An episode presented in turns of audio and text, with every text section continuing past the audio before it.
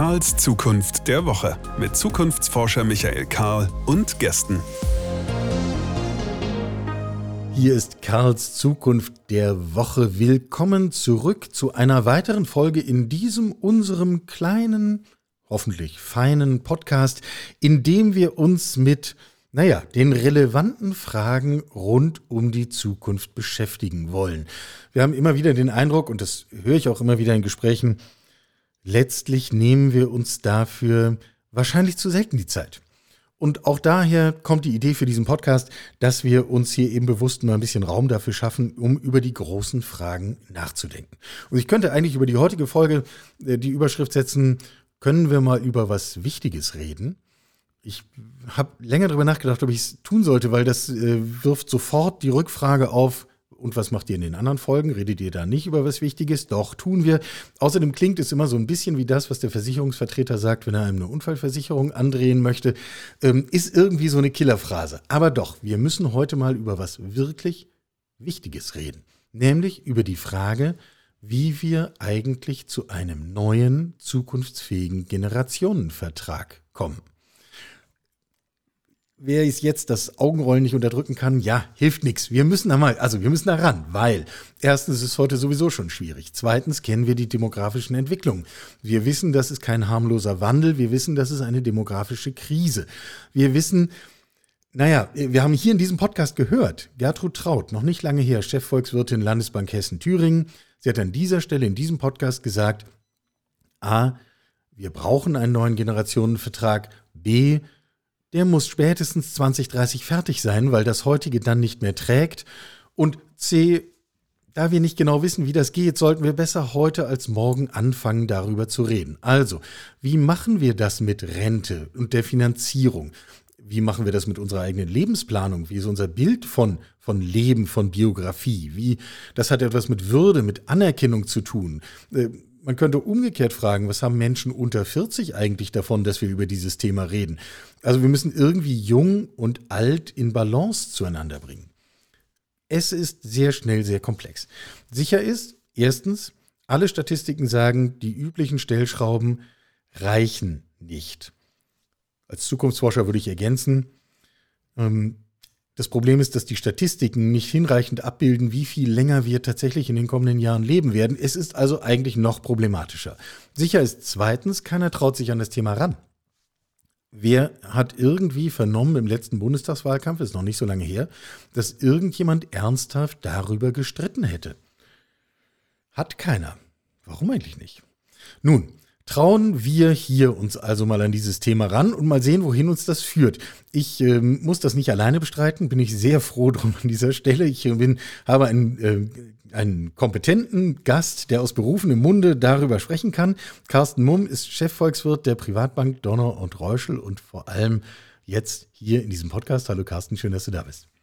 Hallo Michael, ich freue mich sehr dabei sein zu dürfen. Vielen Dank für die Einladung. Sehr gern. Ähm, wir haben es mit einer komplexen Angelegenheit zu tun. Wir versuchen das mal so Scheibe für Scheibe, würde ich vorschlagen. Ähm, ich habe eben mit leichter Hand behauptet, die üblichen Stellschrauben, also bisschen weniger Rente rauskriegen, bisschen mehr Beitrag, bisschen später in die Rente gehen, reichen dann irgendwann nicht mehr. Teilst du diese Einschätzung? Ja, das ist ganz bestimmt so. Man muss sich tatsächlich ja nur mal anschauen, was sich in Sachen Generationenvertrag getan hat, seitdem dieser Vertrag in Anführungsstrichen äh, geschlossen wurde. Also ähm, insbesondere oder ganz anfänglich ja im 19. Jahrhundert mit der Einführung äh, der gesetzlichen Rentenversicherung. Und äh, wenn wir uns mal schauen mit der Neuauflage oder mit dem Übergang in den eigentlichen Generationenvertrag, also sprich in das Umlageverfahren, ähm, vollständig ist das 1968 der Fall gewesen. Und da haben wir eben eine ganz andere Situation gehabt. Und du hast eben einige Punkte schon angesprochen. Das Langlebigkeitsrisiko in Anführungsstrichen hat voll zugeschlagen, äh, mit dem großen Vorteil, dass wir heute viel länger leben, wenn wir im Alter sind, als eben in den 60er und 70er Jahren. Und äh, gleichzeitig haben wir eben die Situation, dass wir äh, jetzt in den nächsten Jahren die Babyboomer in Rente gehen sehen und damit eben der Anteil der Erwerbstätigen, die einen Rentner oder eine Rentnerin finanzieren, von ehemals 6 zu 1 in etwa auf 2 zu 1 zurückgegangen ist. Und äh, da ist es definitiv so, dass also die kleinen Stellschrauben schon mal nicht ausreichen. Und äh, du hattest eben auch schon den Koalitionsvertrag angesprochen, wenn wir da mal reinschauen. Da ist ja sogar ähm, von einer Veränderung dieser kleinen Stellschrauben abgesehen worden, weil man gesagt hat, wir behalten alles bei, alles wie es ist, das Renteneintrittsalter, äh, die Beiträge äh, sollen äh, gedeckelt bleiben und äh, man möchte auch an den Renten, an der Rentenhöhe nicht drehen, also alles wie gehabt und so kann man natürlich das Problem nicht angehen. Wir halten also fest, wir müssen das Problem angehen. Gibt es im Kreise, also ich, ich spreche dich jetzt mal an als sozusagen einen Vertreter der Gattung äh, überdurchschnittlich informierter Volkswirt? Äh, gibt es unter Volkswirten eine Idee dazu, was man eigentlich tun müsste? Oder ist es eine tatsächlich offene Frage? Wenn wir aus volkswirtschaftlicher Sicht das ganze Thema betrachten, dann muss man, glaube ich, das deutsche Rentensystem tatsächlich ganzheitlich einmal betrachten. Und da gibt es ja diese drei Säulen, also neben der gesetzlichen Rentenversicherung auch die betriebliche Altersvorsorge und die private Altersvorsorge. Und insgesamt kann man natürlich sagen, dass es hier einfach ähm, ja viele kleine Ansätze gibt, die teilweise sehr fragmentiert sind, teilweise auch nicht ganz gut zusammenpassen, nicht ganz, nicht ganz einfach handhabbar sind.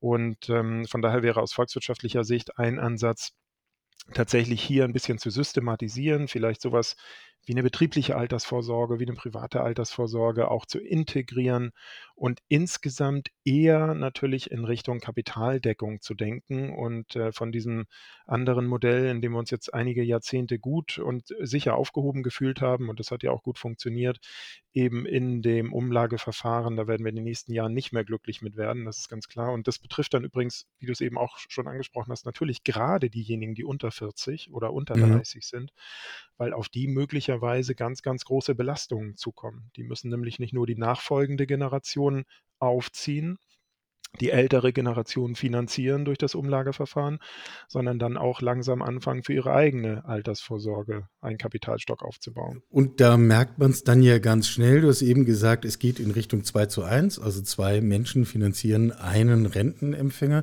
Wenn ich mich dann selber noch in die Rechnung auf der Empfängerseite mit dazu rechne, dann habe ich 2 zu 2, ähm, dann kann ich mir in etwa vorstellen, was das eigentlich perspektivisch bedeutet. Und ich würde gerne nochmal andersrum fragen. Was passiert eigentlich, wenn wir nichts machen? Ähm, also wenn wir jetzt in jeden Koalitionsvertrag, der da kommt, einfach immer wieder reinschreiben, nee, eigentlich ändert sich hier gar nichts, ist doch alles gut, die Rente ist sicher, aber wir, mhm. nein, wir machen auch nichts. Fangen wir dann irgendwann an, einfach Geld zu drucken, um Renten auszahlen zu können? Oder was ist dann, wohin führt uns das? Naja, den, den Ansatz von genau diesem Modell, den sehen wir ja jetzt. Es ist jetzt schon so, dass ähm, insgesamt die Rentenkasse ungefähr 300 äh, Milliarden Euro auszahlt und nur 250 Milliarden Euro ganz grob über den Daumen an Einnahmen hat aus Beiträgen. Und das heißt also, die, diese Differenz, die wird in erster Linie von Steuermitteln gefüllt. Und ähm, das wäre natürlich in Anführungsstrichen die einfachste Variante, der einfachste Weg, eben fehlende Einnahmen, um die laufenden Auszahlungen der Renten abzudecken, einfach durch Steuereinnahmen zu kompensieren. Da wir aber parallel sehen, dass die Staatshaushalte explodiert sind oder die Staatsschulden vielmehr explodiert sind, gerade durch die Corona-Phase in Deutschland, sind wir da ja noch relativ gut bei der Sache, muss man sagen. Aber äh, kann man sich natürlich ausrechnen, dass das auch ein endliches Thema ist, ähm, zumal auch ähm, ja letzten Endes die Belastungswirkung ja genau die gleiche ist, weil äh, diejenigen, die Steuer zahlen, ja vor allen Dingen auch diejenigen sind, die heute im, im aktiv im Erwerbsleben sind. Also beim klassischen Arbeitnehmer, Arbeitnehmerin wird das ja mit demselben Zettel vom, von meinem Brutto abgezogen. Also ob das jetzt bei der einen Position steht oder bei der anderen, macht ja dann am Ende keinen großen Unterschied.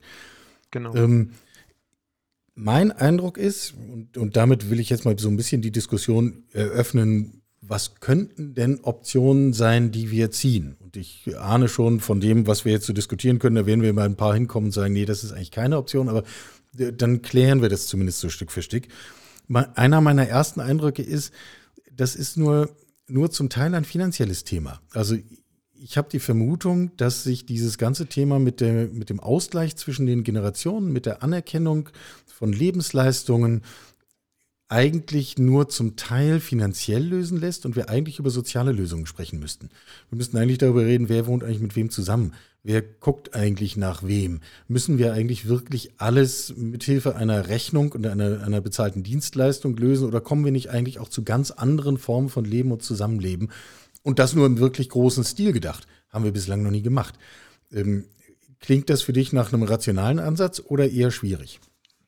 Nein, ich finde den Gedanken gut. Also ich glaube, wir müssen tatsächlich ähm, angesichts der Größe des Problems, was da auf uns zurollt, und was äh, ja vielleicht, weil das so groß ist, auch nicht äh, stringent genug angegangen wurde in der Vergangenheit. Du hast es eben schon angedeutet. Und auch, es liegt natürlich auch daran, dass vermeintlich ganz viele andere Themen viel wichtiger sind in den letzten zwei, drei Jahren, vor allen Dingen Corona natürlich, davor der Klimawandel. Also das sind, ähm, ich sag mal, schon natürlich alles schwergewichtige Themen. Aber das Thema Demografie ist, wenn man es wirklich durchdenkt, auch, oder, oder Rente ist eben, wenn man es richtig durchdenkt, auch sehr, sehr schwergewichtig und ist deswegen einfach ein, ein Stück weit zur Seite geschoben worden. Wenn wir mal schauen, wie die ganze Situation vor der gesetzlichen Rentenversicherung aussah, dann kommen wir tatsächlich ja aus so einem Modell, Michael, wie du das eben gerade angesprochen hast, weil ursprünglich war Alterssicherung, also ganz, ganz früh zurück, ein paar hundert Jahre, war Alterssicherung Teile der Großfamilie oder der mhm. Familie. Mhm. Und dann gab es ähm, äh, Zuge der, im Zuge des Mittelalters langsam ähm, so erste ich sag mal, Gesetzes- ähm, oder, oder Sozialversicherungs- ähm, ähnliche Ansätze. Die wurden in erster Linie über die Zünfte, also über die Handwerksorganisationen dann äh, dargestellt, bis dann eben die gesetzliche Rentenversicherung im Zeitalter der Industrialisierung gekommen ist. Also und insofern ähm, kann man einfach auch feststellen, dass das Thema Altersvorsorge offensichtlich, wenn wir es jetzt ganz langfristig über Jahrhunderte betrachten, nicht ein für alle Mal irgendwann mal geregelt ist und dann wird das auf alle Jahrzehnte und alle Jahrhunderte hinaus offensichtlich funktionieren. Nein, das ist nicht so. Das hat die Geschichte auch gezeigt man muss eben so ein System immer überdenken und das funktioniert immer nur, ich sag mal, einige Jahrzehnte möglicherweise oder vielleicht einige Jahrhunderte in der Vergangenheit. Jetzt sind wir in einer schnelllebigeren Zeit. Das spricht dafür, dass es also nicht mehr Jahrhunderte anhält. Also sprich, man muss sich dann immer mal neue Gedanken über, über die Systeme machen. Und da macht es natürlich Sinn, auch vielleicht mal in die Vergangenheit zu schauen und zu schauen, wie es äh, bisher funktioniert hat. Und es gibt ja heute auch Modelle, darum finde ich den Gedanken sehr schön äh, von dir eben, äh, den du gebracht hast, Michael, dass man einfach sagt, dieses ähm, Thema äh, Großfamilie, Familie, vielleicht etwas weiter gefasst, nicht mehr nur auf die Familie, sondern eben auf Interessengruppen, die sich zusammensetzen aus jung und alt beispielsweise da kann man sich wunderbar ausgleichen, glaube ich, und da kann man äh, unterschiedliche Bedürfnisse auch auf einen Nenner bringen. Und ich finde das absolut ähm, legitim und wie gesagt, in meinen Augen auch ein Muss, weil wir alle Möglichkeiten andenken müssen, über sowas nachzudenken, dass man vielleicht mehr Generationenhäuser schafft. Auch da gibt es ja in Deutschland schon einige Beispiele, die bestimmt in äh, auch diesem Punkt, was demografische Entwicklung angeht, was Rente angeht, weiterhelfen können. Du hast eben gerade noch äh, eine Bemerkung gemacht, die wir fast noch hätten vor die Klammer ziehen können wenn das Problem tatsächlich so groß und so komplex ist, dann können wir wahrscheinlich gar nicht wahnsinnig wählerisch sein, sondern müssen einfach jedes Element nehmen, was irgendwie uns sinnvoll in die richtige Richtung voranbringt. Das ist so ein bisschen so wie mit der Klimakrise, nicht? Da können wir auch nicht auswählen, das finden wir nicht so gut. Nein, wir brauchen alles. Ja, das finde ich. Und ich möchte noch ganz kurz was ergänzen. Mhm. Ja, wir brauchen alles. Und ähm, letztlich müssen wir alles versuchen. Das hattest du eben ganz am Anfang ja auch schon gesagt. Es gibt nicht die perfekte Lösung für dieses Thema, wo wir sagen, in drei Jahren fangen wir damit an und dann läuft's. Wir müssen viele Dinge ausprobieren und ich glaube, es ist tatsächlich auch an jedem von uns darüber nachzudenken, was er tun kann. Für sich selber, für seine persönliche Situation und vielleicht auch für die Gesellschaft. Also was ich damit sagen will, es bringt auch nichts zu sagen, die in Berlin müssen das regeln und wir warten mal auf die Politik, bis die eine Regelung haben und bis solange die keine haben, schimpfen wir ordentlich auf die. Damit kommen wir am Ende auch nicht weiter. Also ich glaube, jeder muss tatsächlich heute schon überlegen, was er machen kann. Ja, ähm, ich finde, bei diesen sozialen Fragen zum Beispiel so Diskussionen wahnsinnig spannend, quasi eine Parallelinstitution zur Ehe zu eröffnen, wo man sagt, also Menschen, die gar nicht sagen, wir haben jetzt hier die große Liebe, sondern die einfach verstanden haben, wir sind ein gutes Team. Und denen einen entsprechenden Rahmen zur Verfügung zu stellen, sich gegenseitig abzusichern, sich gegenseitig kümmern zu können, inklusive Krankenhauseinsicht und sonst wie kommt gedanklich aus einer völlig anderen Ecke, scheint mir aber auch in diesem Kontext relevant zu sein. Wir müssen doch eigentlich Gemeinschaften organisieren oder jedenfalls anbieten, dass Gemeinschaften sich organisieren können, um nacheinander zu gucken, sich um die alltägliche Pflege und, und was nicht alles kümmern zu können. Ich würde das gar nicht immer nur als mehr Generationen denken, sondern auch durchaus innerhalb der einen Generation.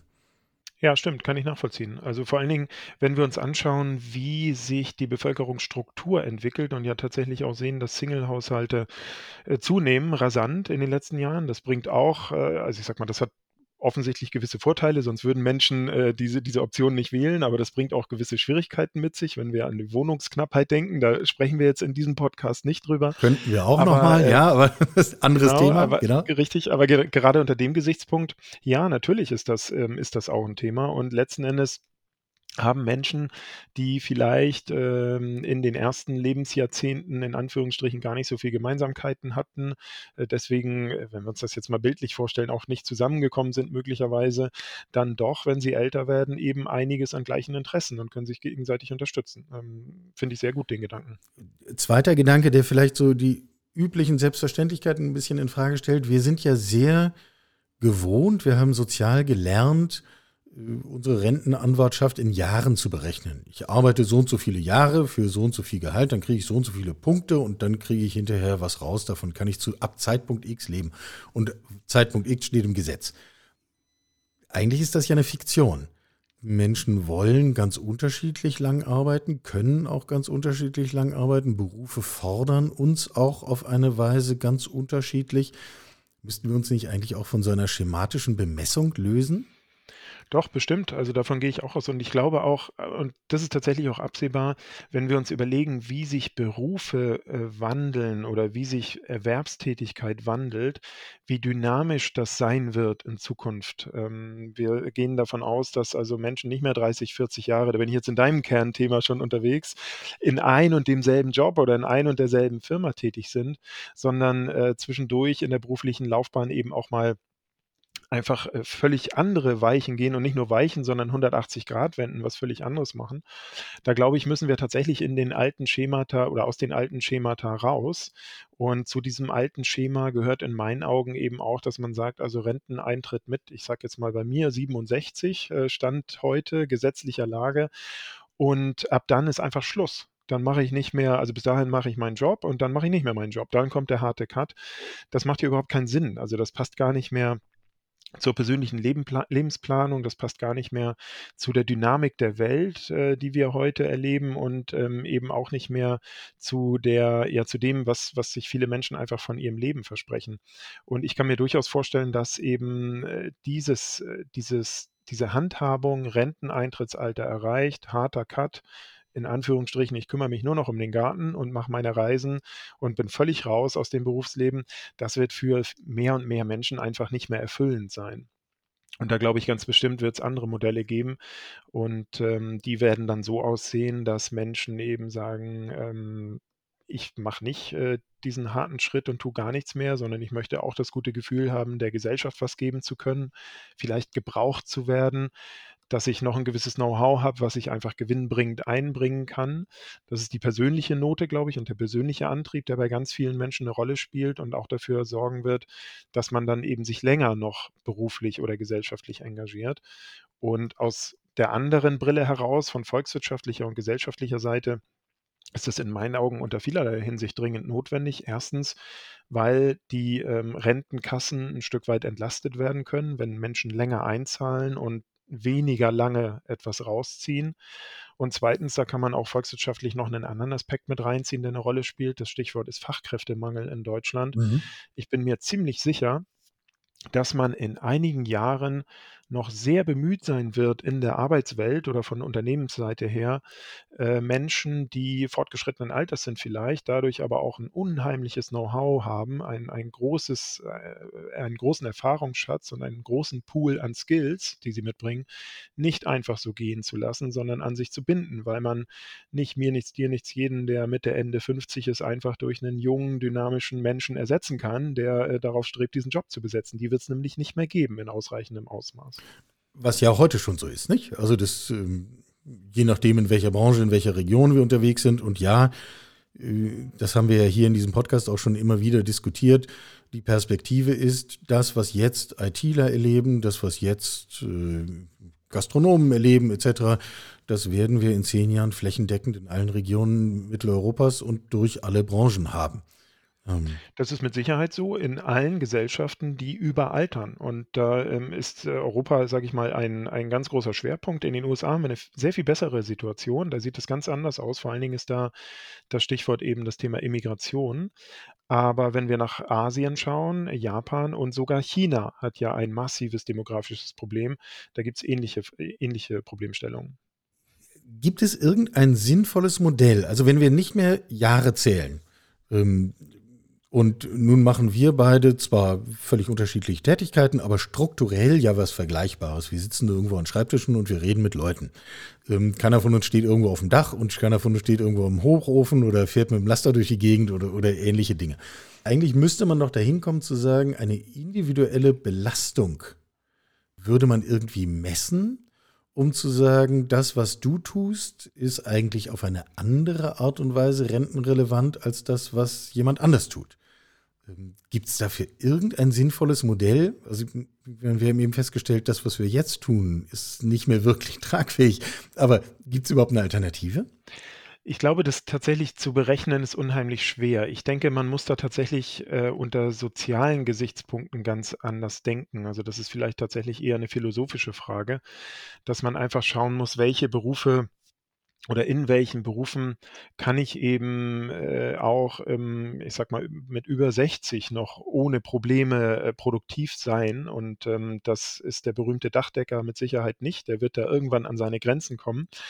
Ähm, nichtsdestotrotz, glaube ich, ist der Ansatzpunkt, den wir wählen müssen, dann nicht einfach zu sagen, dann schicken wir eben den Handwerker, der, weil er so viel körperlich gearbeitet hat in seinem ganzen Leben, seine bisherige Arbeit nicht mehr tun kann, aus gesundheitlichen Gründen, den schicken wir dann weiterhin ganz früh in Rente. Das kann in meinen Augen auch nicht die Lösung sein. Ich glaube, wir müssen tatsächlich also unter sozialen Gesichtspunkten anders denken. Also manche Menschen ja müssen früher in Rente gehen dürfen als andere weil sie rein körperlich einen ganz anderen Job gemacht haben.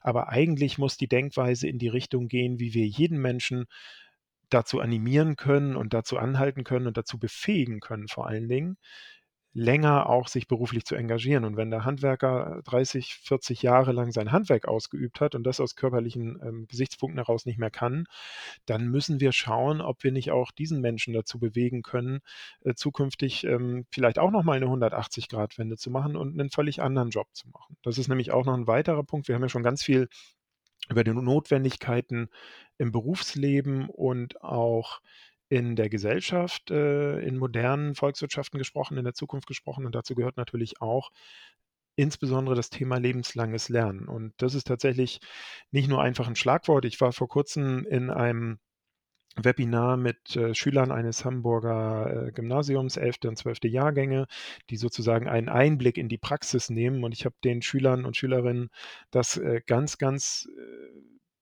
herzlich wirklich nochmal mit auf den Weg gegeben, dieses Thema lebenslange Lernen, auf die Gefahr hin, dass gleich lange Gesichter gekommen und, und rollende Augen, weil sie das Thema schon kennen. Aber das ist das A und O. Das merke ich auch an mir selber. Man muss einfach immer schauen, wie gesagt, die Zeit ist schnelllebig, dass man, dass man da immer ähm, am Ball bleibt. Und abgesehen davon, äh, dass das finanziell einem hilft im Alter, finde ich, gibt einem das auch einen ganz, ganz großen Teil Selbstbef Selbstsicherheit beziehungsweise Befriedigung auch mit dem, was man tut. Ja, und das Gefühl, gebraucht zu werden und das Gefühl, etwas beitragen zu können und, und ähnliches.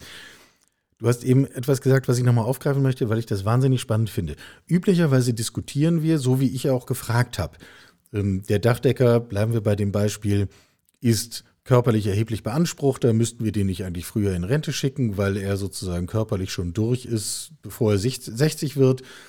Ähm, Menschen wie ich, die mit Papier und Computer und Denken zu tun haben, die müssen das halt länger tun.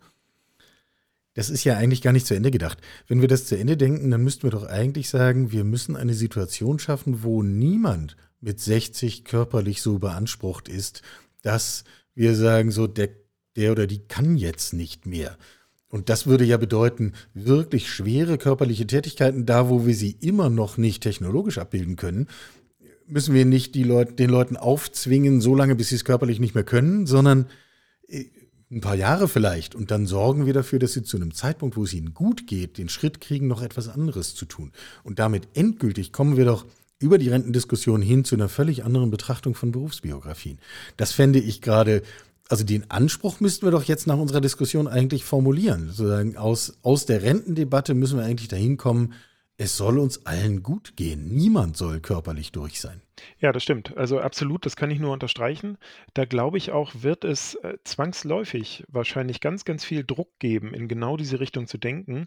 Ähm, der wichtige Hinweis an dieser Stelle ist wieder das Thema Fachkräftemangel. Das wird ja Unternehmen auch vor enorme Herausforderungen stellen. Und immer dann, wenn wir Menschen oder wenn Unternehmen ähm, freiheitliche Demokratien und Volkswirtschaften vor große Herausforderungen gestellt werden, dann werden sie auch kreativ und innovativ. Und was wird sich tun? In meinen Augen gerade bei den sehr stark körperlich beanspruchenden Tätigkeiten, da werden natürlich zukünftig sehr, sehr viel mehr Roboter und Maschinen, ähm, Automaten helfen. Das kann man sich vielleicht heute noch gar nicht so richtig vorstellen, aber das ist in meinen Augen sicherlich ähm, einer der ähm, größten Schwerpunkte, wenn wir an Innovationen denken in den nächsten 10, 15 Jahren dass sich da einiges tun wird. Und das ist natürlich auch total naheliegend, weil immer wenn ich an Automatisierung, Maschinen, Industrialisierung, zukünftig Digitalisierung denke, dann hat man da auch immer zwei verschiedene Sichtweisen drauf, finde ich. Die einen, die dann sagen, um Gottes Willen, da gehen die ganzen Jobs verloren, das ist die eine Seite.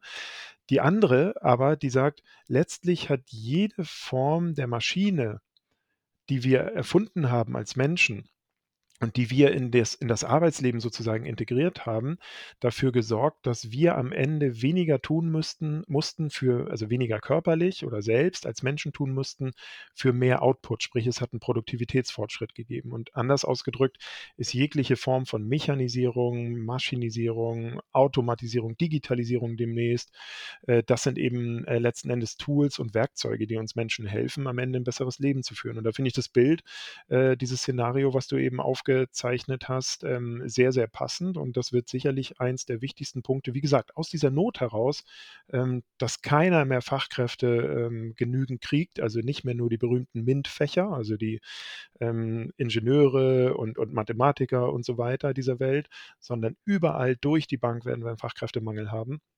Und da geht es ganz bestimmt in die Richtung, genau, äh, Menschen gar nicht erst so weit kommen zu lassen, dass ihnen der Rücken so dermaßen wehtut, dass sie ähm, ihren Job nicht mehr erledigen können oder möglicherweise auch keinen anderen.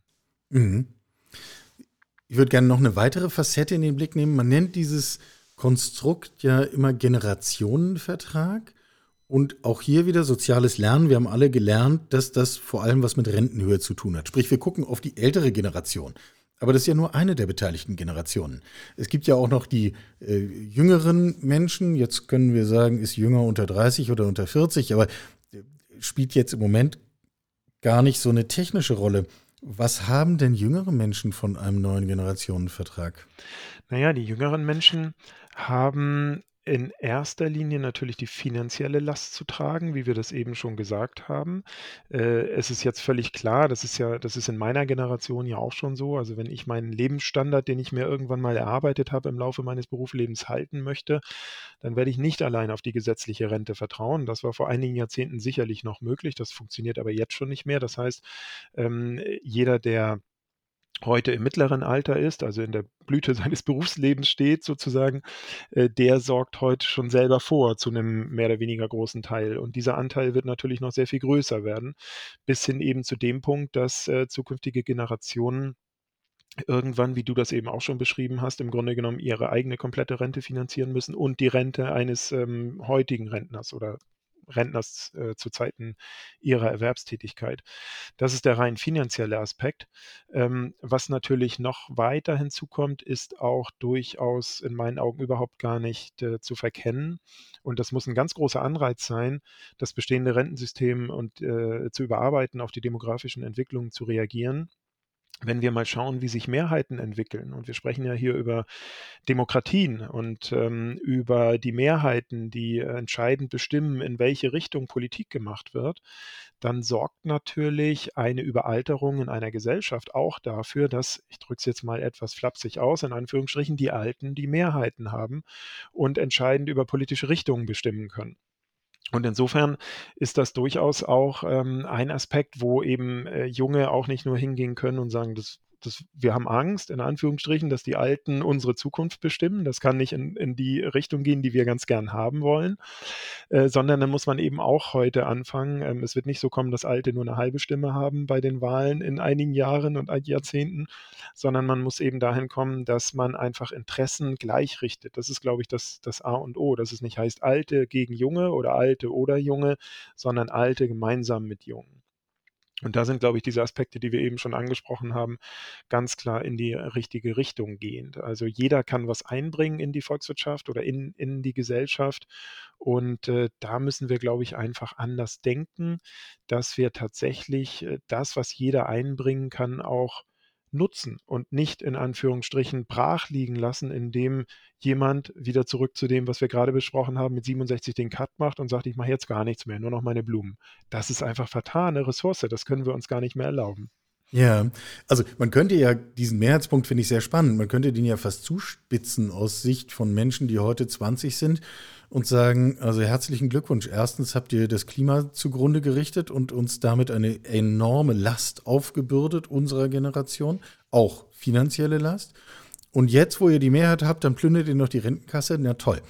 Das führt nicht zu einem friedlichen Miteinander und zu stabilen Verhältnissen in einer Demokratie. Insofern da muss man dann irgendwie auf Augenhöhe miteinander reden. Das äh, klingt immer so banal, ist es ja aber gar nicht. Nein, absolut. Und äh, das ist in meinen Augen tatsächlich essentiell, um hier nicht äh, aus einem Generationenvertrag einen Generationenkonflikt werden zu lassen. Also wie gesagt, aber ich, ich denke, das liegt tatsächlich auch auf der Hand, weil durchaus ja, wir haben eben schon verschiedene Aspekte angesprochen. Das, was ältere Generationen bieten können, selbst wenn sie nicht mehr komplett aktiv im Berufsleben stehen und sozusagen produktiv sind, in Anführungsstrichen, im Sinne der volkswirtschaftlichen äh, Gesamtrechnung. Ähm, das, was einfach ältere Generationen da einbringen können, das ist auch unheimlich wertvoll, für, auch für die jungen Generationen, weil die eben das Problem haben, zu wenig Fachkräfte, zu wenig Arbeitskräftepotenzial zu haben. Wenn wir darüber sprechen, dass äh, Frau, wir die Erwerbstätigkeit von Frauen ähm, erhöhen wollen oder von denjenigen, die heute eben in Anführungsstrichen unter beruflichen Gesichtspunkten äh, lange ausfallen, ähm, äh, wie gesagt, in Anführungsstriche gesetzt, äh, weil sie sich um die Kinderbetreuung kümmern beispielsweise oder weil sie sich um die Betreuung der Eltern kümmern, um in Pflege sind einige Jahre. Das können andere Generationen übernehmen. Ja, was aus meiner Sicht zwei gute Beispiele dafür sind, wo unser üblicher Begriff von Arbeit einfach zu kurz greift, weil das eine ist Arbeit und das andere ist auch Arbeit. Und äh, beides äh, bepreisen wir nicht mit einem Gehalt äh, und nicht mit einem Rentenbeitrag üblicherweise. Gibt dieses Mütterrente-Thema, aber ähm, eigentlich kriegen wir nur den Spiegel vorgehalten zu lernen, wir, wir greifen eigentlich zu kurz damit, was wir unter Arbeit verstehen und unter sinnvollen Beitrag für unsere Gesellschaft. Ja, das ist so, absolut. Also da steckt eben, Arbeit ist nicht mehr nur ja, wie gesagt, Maschinen bedienen, ähm, welchen Beruf auch immer man ausübt, äh, in meinem Fall vielleicht Präsentationen produzieren und Vorträge halten, sondern ähm, ganz, ganz viel. Man muss tatsächlich Arbeit oder Wertschöpfung im Sinne dessen definieren, was der Gesellschaft zugutekommt, genau wie du das eben ausgesprochen, ähm, äh, gut formuliert hast. So, jetzt werden wir an dieses Thema ja tatsächlich irgendwie ran müssen. Du hast vorhin schon gesagt, es reicht nicht zu sagen, die in Berlin, die müssten jetzt mal. Tun wir jetzt also nicht. Trotzdem die Frage, wer müsste denn wie? Also wir beide haben jetzt drüber geredet. Schön. Wir sind, ich bin klüger geworden in der letzten halben Stunde. Herzlichen Dank dafür. Aber was können wir denn jetzt tun, um diese Diskussion auf eine sinnvolle Weise anzuzetteln? Also ich, ich würde sagen, äh, zweierlei. Jetzt hast du gerade die Diskussion gesprochen. Also wir, wir sprechen vielleicht nachher nochmal, oder das ist aus meiner Warte heraus, also ich arbeite bei einer Bank, ich bin Volkswirt, natürlich äh, das ganz naheliegende Thema, wie schaffen wir es denn, die rein finanzielle Sicht auf andere äh, Füße zu stellen. Und das heißt natürlich, man muss eben in der ähm, finanziellen Eigenvorsorge ganz viel mehr eigenverantwortlich machen und ähm, insbesondere sich vom Sparbuch verabschieden. Also das ist noch ein ganz anderes Kapitel, sondern eher in produktive Anlagen investieren. Nein, aber ähm, wie kann man die Diskussion anregen? Das war ja deine Frage und die ist natürlich auch äh, viel, viel essentieller. Und ähm, in meinen Augen ist es tatsächlich so, dass ähm, ja jeder was dafür tun kann, indem er einfach in seinem Umfeld ähm, über diese Themen diskutiert. Ich kann vielleicht noch ein anderes Beispiel mit reinbringen, weil es in meinen Augen nicht darum geht, nur unter unseresgleichen zu diskutieren, sondern eben auch diese die Notwendigkeit und die, äh, die Gedanken, die man sich zu diesen Themen macht und vielleicht die Befürchtungen, die man damit hat, eben auch in Richtung Politik zu tragen. Da gibt es in meinen Augen ein in Ansätzen auch in Deutschland schon ähm, ganz gutes Modell der Bürgerbeteiligung. Ich selber hatte die Gelegenheit, bei einem Bürgerrat teilzunehmen am Anfang des letzten Jahres, also Anfang 2021. Um das nur ganz kurz zu erklären, da wird also von politischer Seite eine Fragestellung in den Raum gestellt. Bei uns war es damals Deutschlands Rolle in der Welt.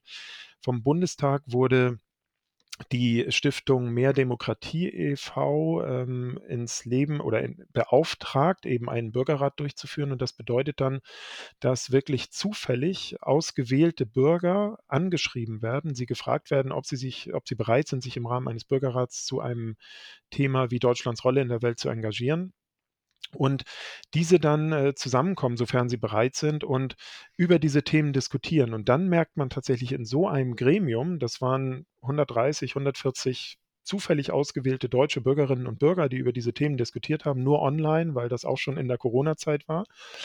Aber da merkt man wirklich, wie viele Facetten hier zusammenkommen und welche Aspekte hier, ähm, welche Denkweisen, welche Argumente zusammenkommen. Und da kann man wirklich in so einem ja wirklich basisdemokratischen Gremium sozusagen auf ganz interessante Lösungsansätze kommen. Und in dem Fall war das zum Beispiel so, dass ein äh, Bild für Deutschlands Rolle in der Welt unter verschiedenen Facetten, die da relevant waren, Verteidigung, Flüchtlinge, Umgang mit China und, und, und.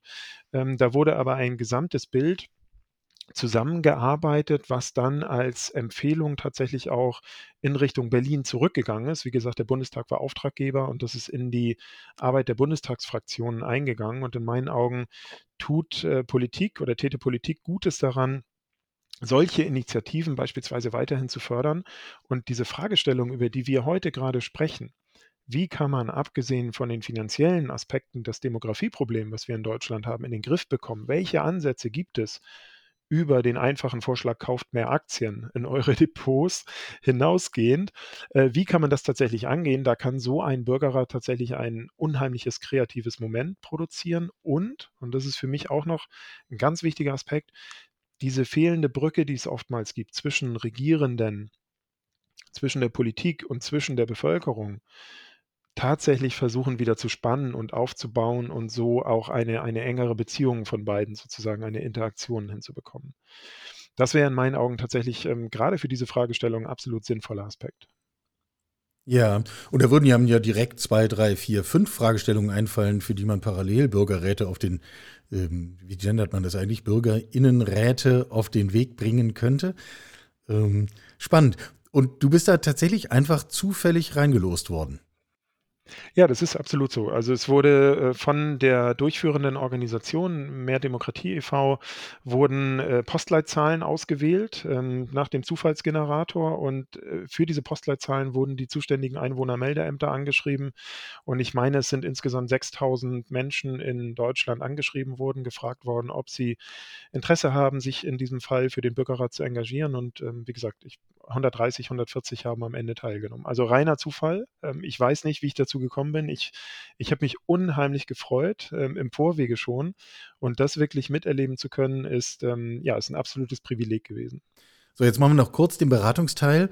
Ähm, was muss ich finanziell tun, wenn ich denn irgendwie kann, um mich selber auf dieses demografische Thema irgendwie einzustellen?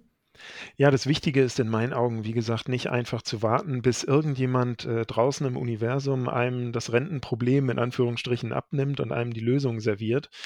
Es ist ganz, ganz wichtig, äh, selber was zu tun. Und ähm, selber was zu tun heißt eben nicht mehr, wie früher es auch zu meiner Kindheit noch opportun und richtig war, immer mal 10 Mark aufs Sparbuch zu legen und so von dem äh, schönen Zinseszinseffekt zu verdienen, da wir heute eben in einer Welt sind, wo es mal ganz grob gesagt keine Zinsen mehr gibt seit einem Jahr wir sogar mit deutlich höheren Inflationsraten leben, also real das Geld auf dem Sparbuch an Kaufkraft verliert. Das ist genau das Gegenteil von vernünftiger Altersvorsorge. Das ist also systematisierte Geldentwertung.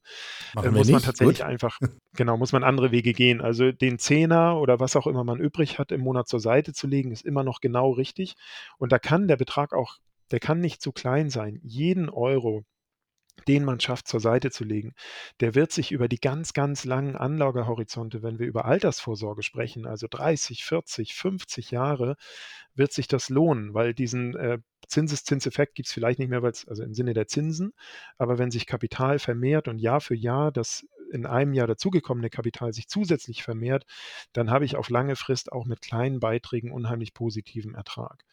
Und dann ist noch die Kernfrage oder eine der wichtigsten Fragen, Worein investiere ich dann? Und ich habe das eben schon kurz angedeutet, Sparbuch bitte nicht mehr.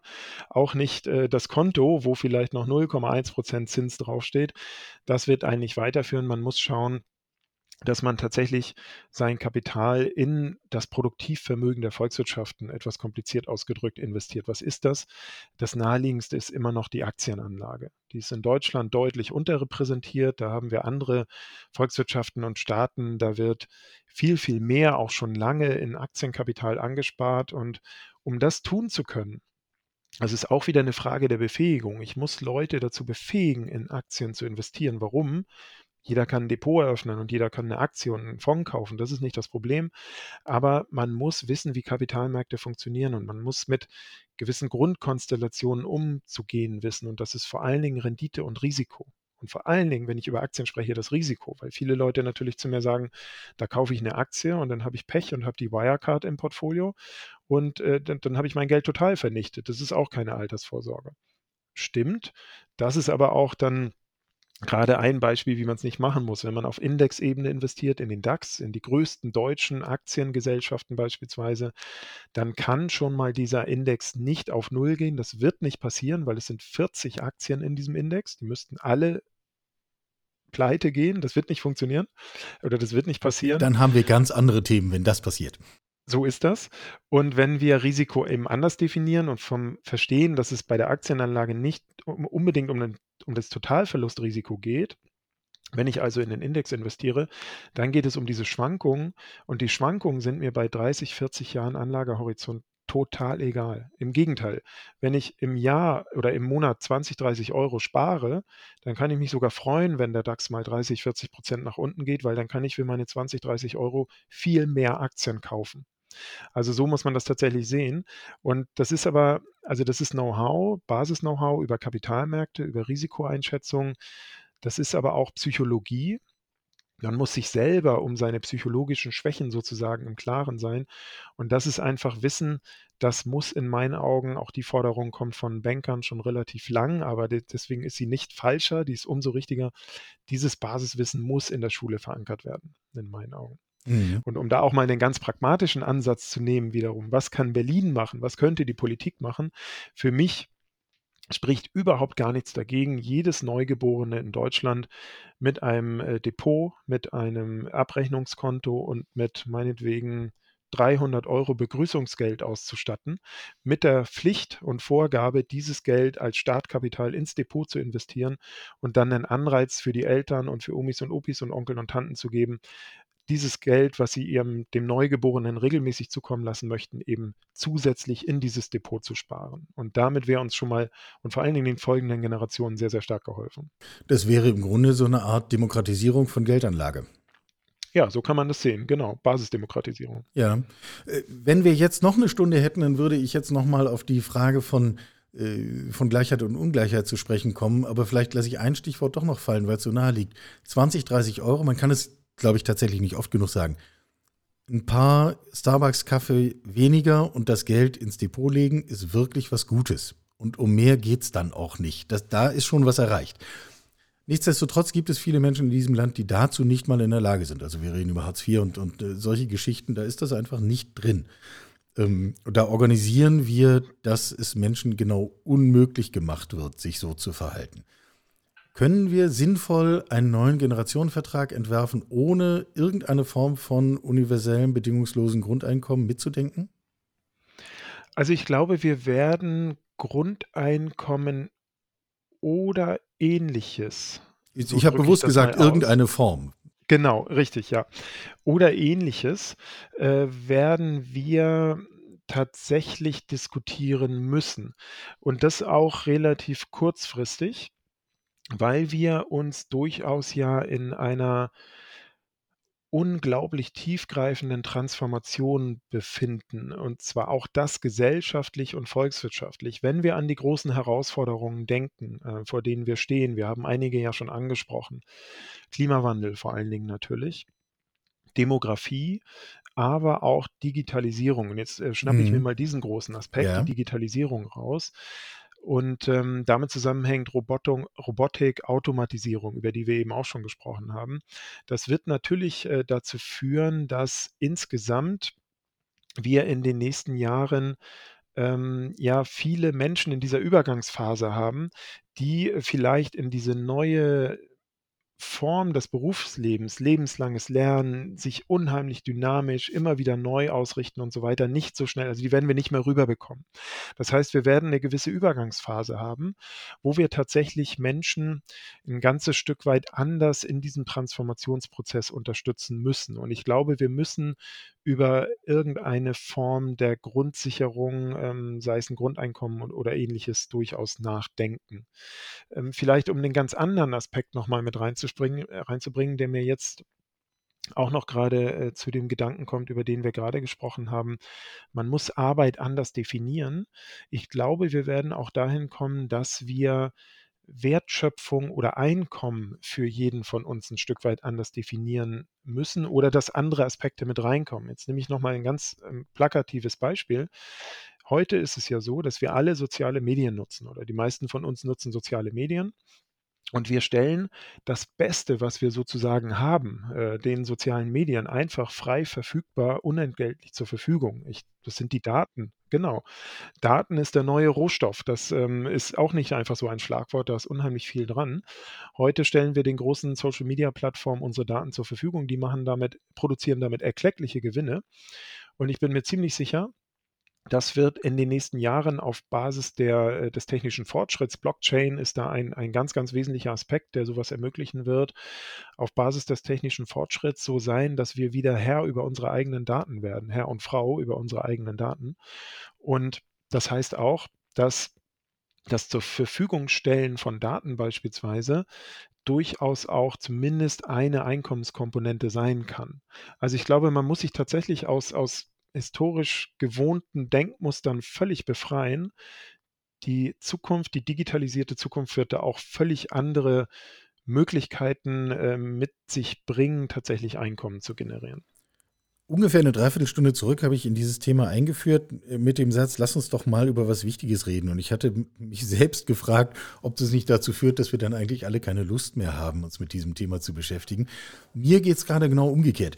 Wenn eine Diskussion um den neuen Generationenvertrag alle diese Themen mit auf den Tisch bringt, die wir gerade angerissen haben und von denen wir sagen, die müssen da eigentlich hin, ja, dann möchte ich gerne wissen, wann und wo die Diskussion stattfindet. Da wäre ich nämlich gerne Teil davon. Ähm, insofern hat mich unser Gespräch bereichert, äh, ein Stück klüger gemacht und inspiriert. Und äh, Carsten, ich danke dir sehr.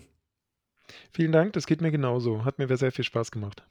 Carsten Mumm, Chefvolkswirt der Privatbank Donau und Reuschel mit Hauptsitz in der schönen Freien und Hansestadt Hamburg, hier bei Karls Zukunft der Woche. Vielen Dank. Sie hörten Karls Zukunft der Woche, ein Podcast aus dem Karl Institute for Human Future.